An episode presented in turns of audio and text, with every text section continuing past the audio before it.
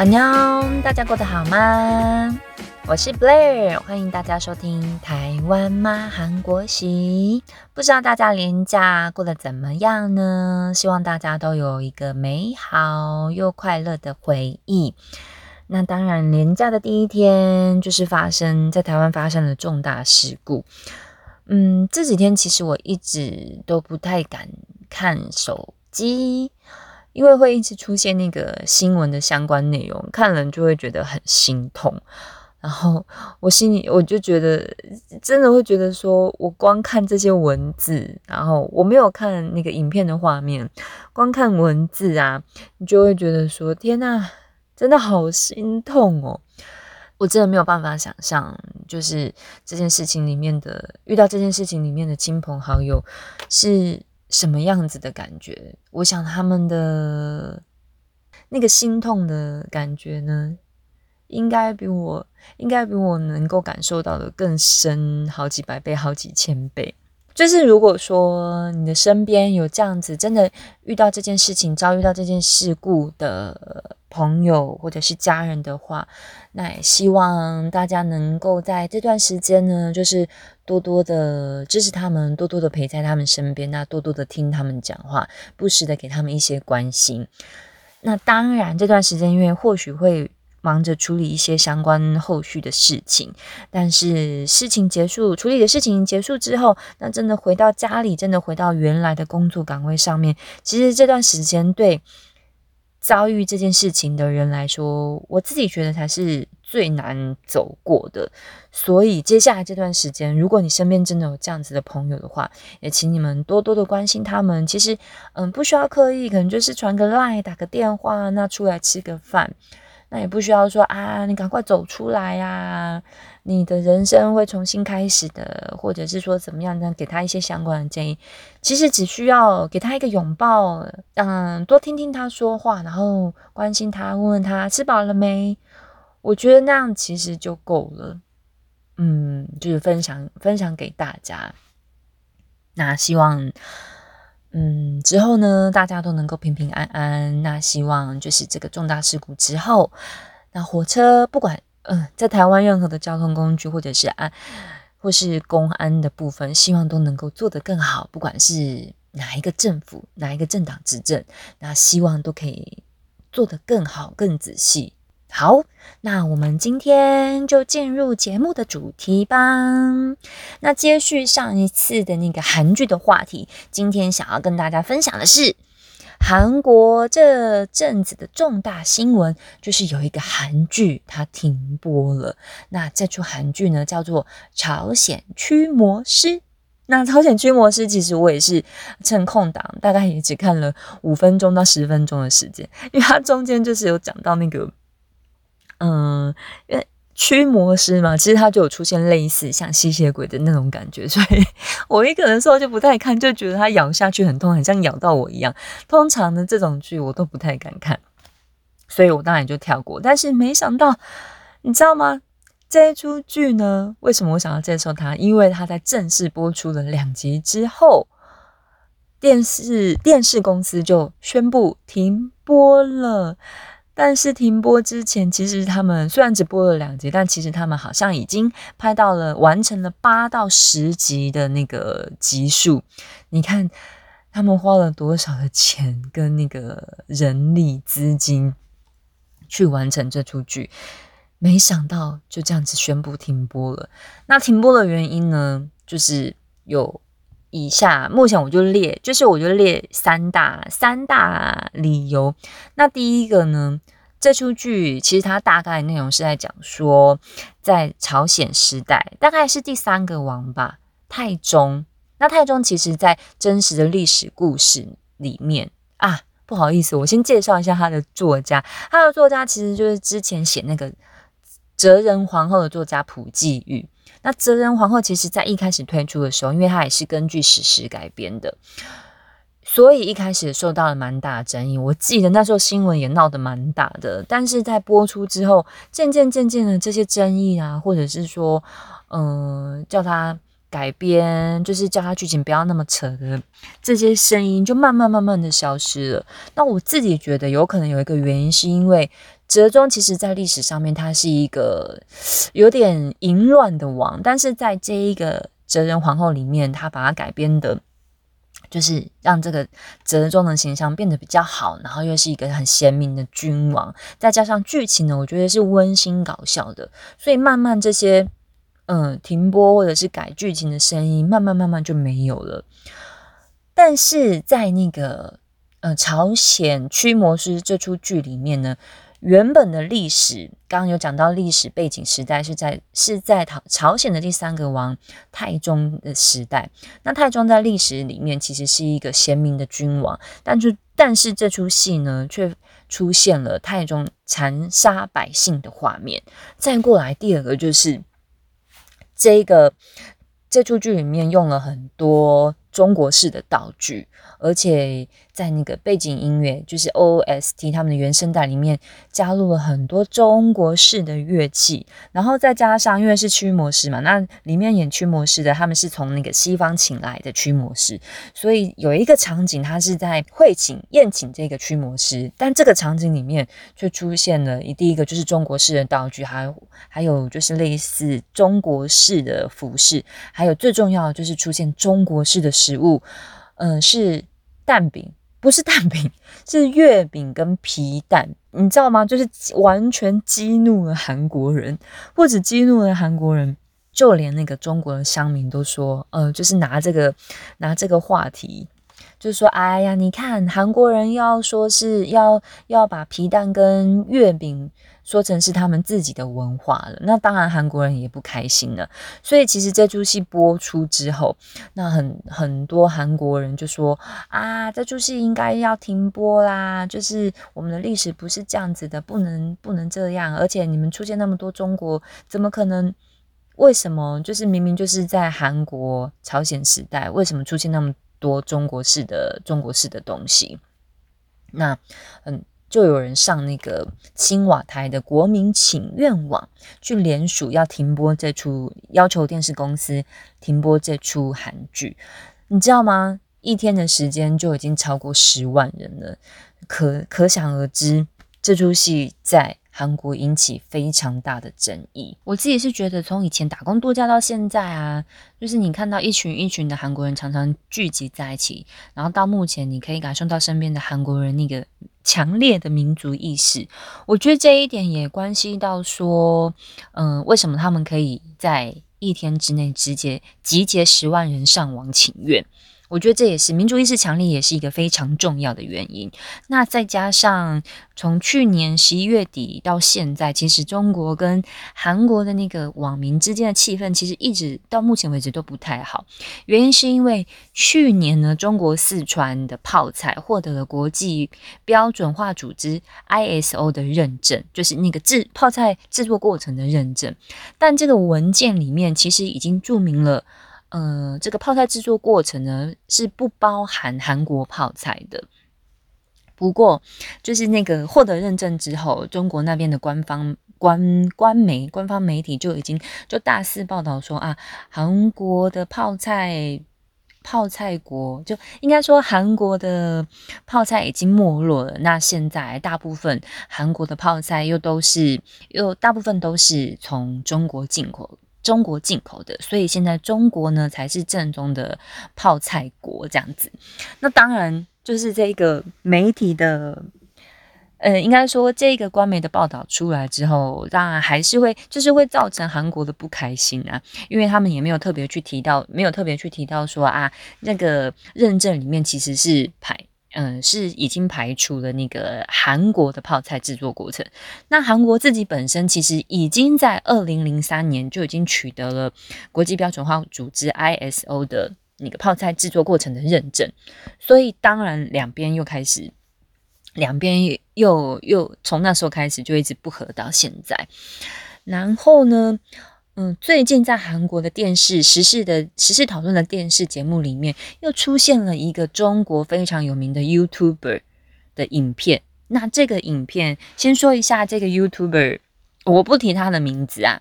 我相信就是有在关心这这个这一个事情的人，可能你也听过那个 YouTuber。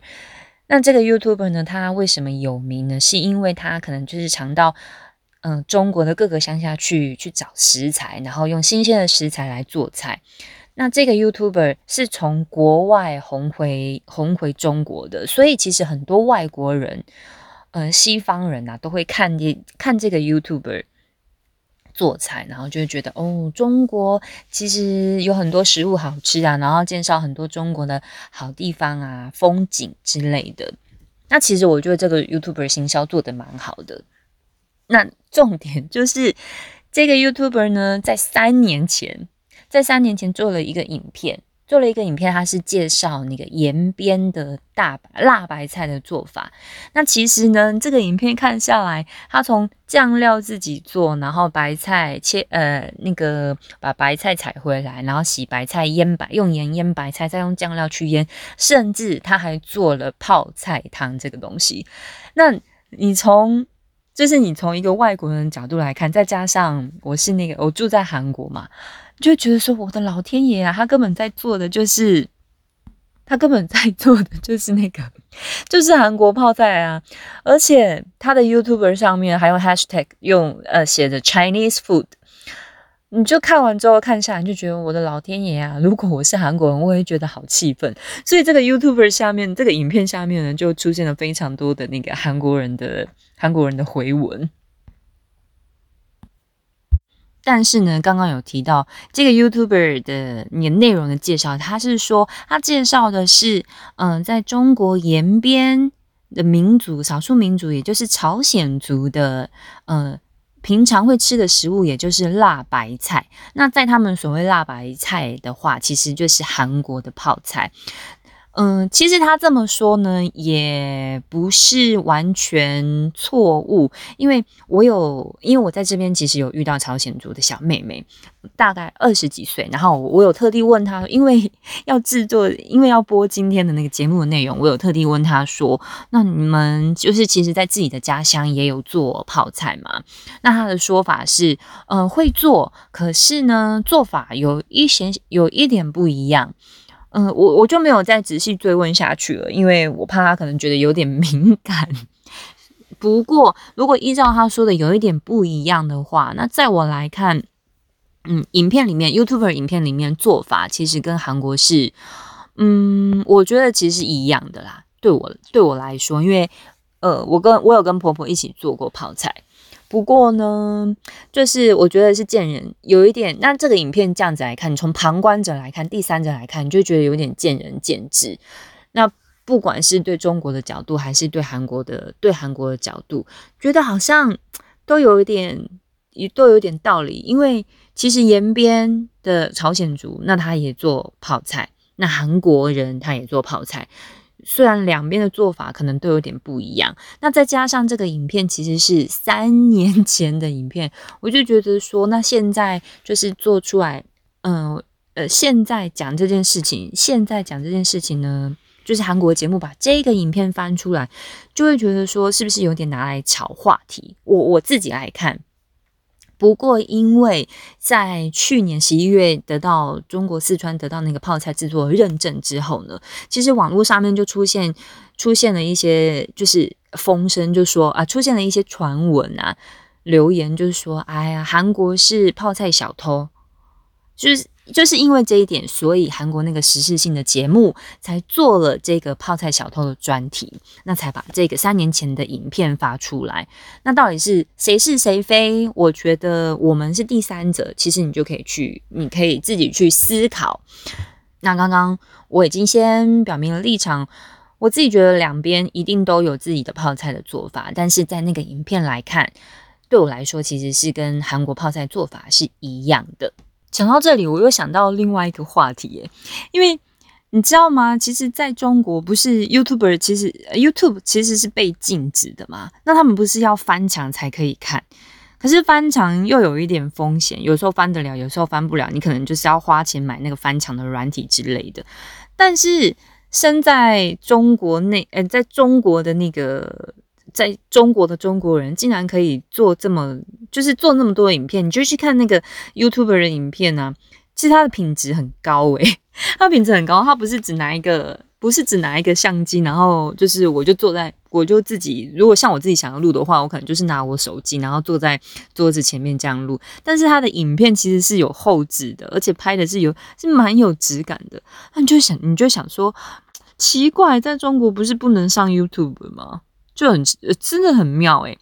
那就有一些传闻出来说，其实这个 YouTuber 他后来就是有收到那个，就是可能政府的资助啊，或者是赞赞助之类的，所以会拍一些宣传的宣，就是呃大外宣的影片这样子。我觉得这个其实应该也蛮有道理的，否则他怎么可以在这个国禁止看 YouTube 的国家里面做 YouTuber？这不是这不是很妙吗？其实专门就是应该说，这个 YouTuber 他做的影片就是专门给外国人看的。你知道，我觉得这是他们用来就是网络作战的方法，就是洗脑外国人的一个方式。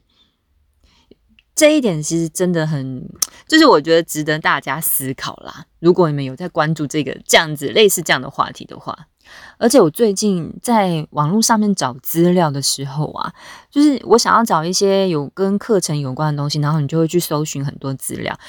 在 Google 上面搜寻，我是用我是打繁体字嘛，打打繁体字的话，在台湾我搜出来的时候，嗯，以前啦，因为我很久没有在台湾用过网络了，我不确定现在是不是这个样子。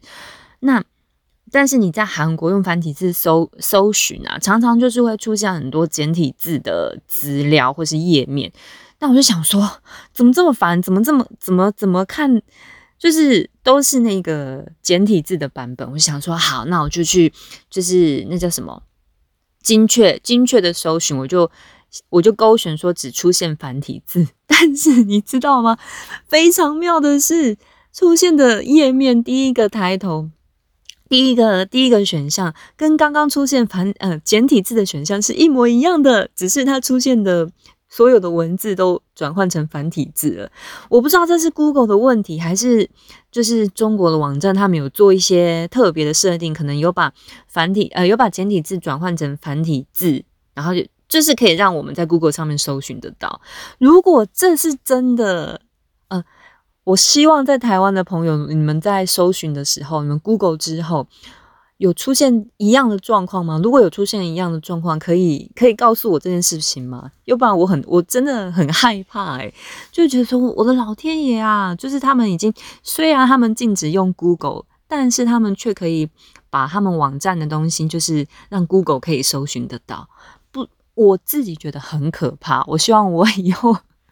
我的小孩子可以去懂得分辨，懂得分辨到底哪一个讯息是真的，哪一个讯息是假的，或者是他可以分辨说这个资讯是正确的还是不正确的，是从台湾来的还是从中国来的。对我来说，那个搜寻的结果展现出来的状况是非常非常可怕的一件事情诶。那今天呢，我到底为什么我想要讲这件事情？是因为以前呢，嗯，我在跟杠讨论说。台湾跟中国的关系的时候，或者是，呃，我自己觉得有一点有一些害怕的时候，或者是中国的政府做了什么事情，然后让我觉得很很不舒服的那个状况，还有包括说，可能我在这里遇到中国人啊，出现了一些问题，呃，或者是他们的态度，那有时候。一开始的时候，杠都会觉得说，嗯，他给我的感觉就是他感受不到我的感受，就会觉得说，啊，不要想太多啊，或者是说，嗯，中国现在国力很强啊，经济也很做得很好啊，然后淘宝或者是阿里巴巴又做的这么好之类的，不要去跟他们计较这件事情。那一直到最近，我们刚刚有讲到他看了那个韩国时事性的节目之后。里面出现一些相关讯息，他竟然在电视机前面骂脏话，然后就觉得说靠，怎么这样子啊？我当时其实是就在旁边偷笑，想说哈哈，你终于你终于感受到我的感受了吧？就是这种感觉。你要记得，以后如果我跟你讨论这种事情的时候，你就要知道那种那种感觉是非常不开心的。嗯，就是这是为什么我今天想要做这个，然后当然也想让大家知道，说我最近搜寻的那个结，呃，在 Google 上面搜寻的一个结果。所以其实你在看网络的消息的时候呢，不管嗯，不管怎么样啊，就是因为现在网络其实有一个，在网络上面，你你的他会收集你的个人资讯嘛？可能你偏爱什么，偏爱什么产品，或者是你偏向哪一个党，你你的思想偏偏向左派、右派，或者是你是民进党、国国国民党的这种状况，其实网络的资料，只要你点进去那个文章里面，相关的文章里面，其实它都可以在背后背后成立那个资料库，所以呢。他就会就是抛讯息给你，或者是文章，有一些文章就会出现说，可能是符合你的个人的那个思考的方式的。那当然，我觉得有点可怕的是，你去当你一直深入，一直点那个出现的文章的时候，那就是你会一直 follow follow 这个东西，那接下来就会就会一直不断的出现同样党派或者是同样的思考方式的文章，那我就是。只能一直沉浸在这个世界里面呢，我没有办法去出现可能另外一个党派或者是另外一个方向的思呃呃另外一个方向思考的文章，它就不会出现在你的讯息里面，在你的世界是完全隔离的。那我们又很长时间的浏览网络讯息，然后除了电视节目，或者是除了除了 YouTube。除除了 YouTube 或者是其他的一些网络新闻，除其他的那个资讯之外，我们最常用的就是手机嘛。那手机如果是就是一直出现符合我思考方式的讯息的话，那就很容易被现在所谓的假假新闻啊，或者是真的新闻里面有一些假的、有一些错误的讯息，这种方式，然后你就会被导导向那个导向那个错误的方向去。我觉得是很可怕一件事啊啊！总之呢，我今天就是从那个韩国时事性节目，还有现在韩国跟中国的就是吵 吵架的状况，延伸到延伸到网络的消息的网络消息的讨论。就是我的感觉分享给大家，或者是有人可能跟我有一样的想法的话呢，也可以分享给我。那希望大家就是我们不管是在台湾还是韩国，都可以得到正确的新闻消息啊。那如果说我们在得到讯息的时候呢，也希望大家可以就是嗯，真的去认识这个。真的去认识这个网页的消息内容。嗯，还有一点，刚刚有提到说我在搜寻资料的时候，那为什么我会发现？为什么我会发生说它是那个中国那边的中国那边的讯息？因为你知道吗？它就算是翻翻成那个繁体字，有一些用字遣词啊，它就是不是台湾的方式，不是台湾人使用的方式，你就想说，哎，怎么这么奇怪？然后。有时候它会标明出处哦，你就你就翻一下，就是网页的上方或是网页网页的下方，你就看说，哎呦，靠腰什么人民日报还是中央还是中央什么什么东西，想说天哪，我上当了，我还把整篇文章都看完了，但是真的看一看就觉得。怎么会？这看起来就不像台湾人的写的文章，所以从那一刻你看到那个文章出处之后，出处之后，你就觉得啊，有一点警觉。为什么我会从那个韩国跟中国人的战争，就是网络上面的战争，一直延续到这个话题？就是嗯，希望呢有在听这个，就是有在听我的频道的朋友们啊，我们都可以用正确的方式，嗯。正确方式是什么？就是可以用自己的能力、认知能力去辨别网络上面的相关讯息。那当然呢，应该说，就是从在这边生活到目前为止，当然我跟中国中遇到中国朋友友好。就是有看起来外表看起来很友善的，但是我自己觉得啦，就是深入他们的那个深入交谈之后，你就会觉得，哎，他们的确就是从小因为受到的教育是这样，什么台湾是中国的一部分，这一个这一个观念呢，对他们教育受到的教育来讲，其实是非常固定的一个观念，所以，嗯，再怎么外表或者是谈话性开放的人。我觉得都很难去跟他们沟通这件事情。但是呢，你现在想，你现在想一想啊，你就会，你就会觉得说，有时候你看到那个国际上面状况啊，就觉得它是政府的问题。那人民之间呢，就是我可能会有大陆朋友嘛。所以，我现在就会尽量说，嗯，如果说我们只是普通的谈话，非必要的话，就不会讨论到主权，不会讨论到主权的问题。那至少我跟这个朋友还可以和平的相处下去。嗯，就这样啊，就是在一小部分在台在韩国生活，你可能会遇到这个主权的主权的相关问题，再加上在韩国的中国人真的非常非常的多，那包括现在我去上那个。政府提供的免费的韩文课程，真的会遇到很多的中国人，所以有时候老师就会请你介绍你自己的国家啊，会包括我现在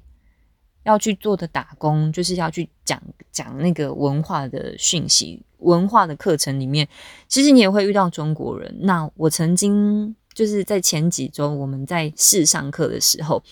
就有中国人曾经要求我说，就是他他的意思是说呢，哦。因为学生里面可能会有一些，可能会有一些中国的孩子。那如果就是我自我介绍说我是来自台湾这个国家的时候，可能会去混淆了这个中国孩子的呃，就是已经认定的事实。所以他希望，他希望，他建议大家，也建议我说，嗯，就是说我是来自哪一个地方。那当然当下。当下我就是直接反驳说，可是台湾也是一个国家，我不想要说地方。那其他人就觉得说，嗯，这没有什么。包括就是在在这个中心里面协助我们的职员呢，他当然也觉得说，哎，对他来说，因为国就是台湾也是个国家嘛，所以就是还好，大家就是否决了这一个中国朋友，否决了这个中国朋友的说法。这类种种的东西啊，其实你就就是在在异地在异乡就蛮常遇到的。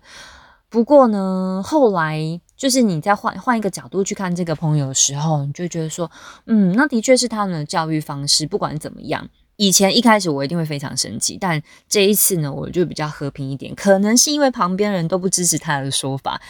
然后再加上我现在跳脱来看的话，你就会觉得说，这是他们的教育问题。那有一大部分是他们当权的政府。造成的状况，所以我我觉得不怪这一个人，不怪这不怪这一个人本身，所以当然就是后来我们也是就是和平相处啦。对啊，希望在台湾的大家，如果说你们也有这种问题，或者是在国外听到的朋友也有这种问题的话，我就把我们的把我自己遇到的状况跟感觉分享给你们。那今天的话题呢，我觉得比较生硬跟严肃一点，而且可能跟就是大家想要听的 韩国趣事，嗯，有一点出入。不过还是希望大家把这一集听完，也谢谢你们收听到最后。那我们就下次的。节目见喽，拜。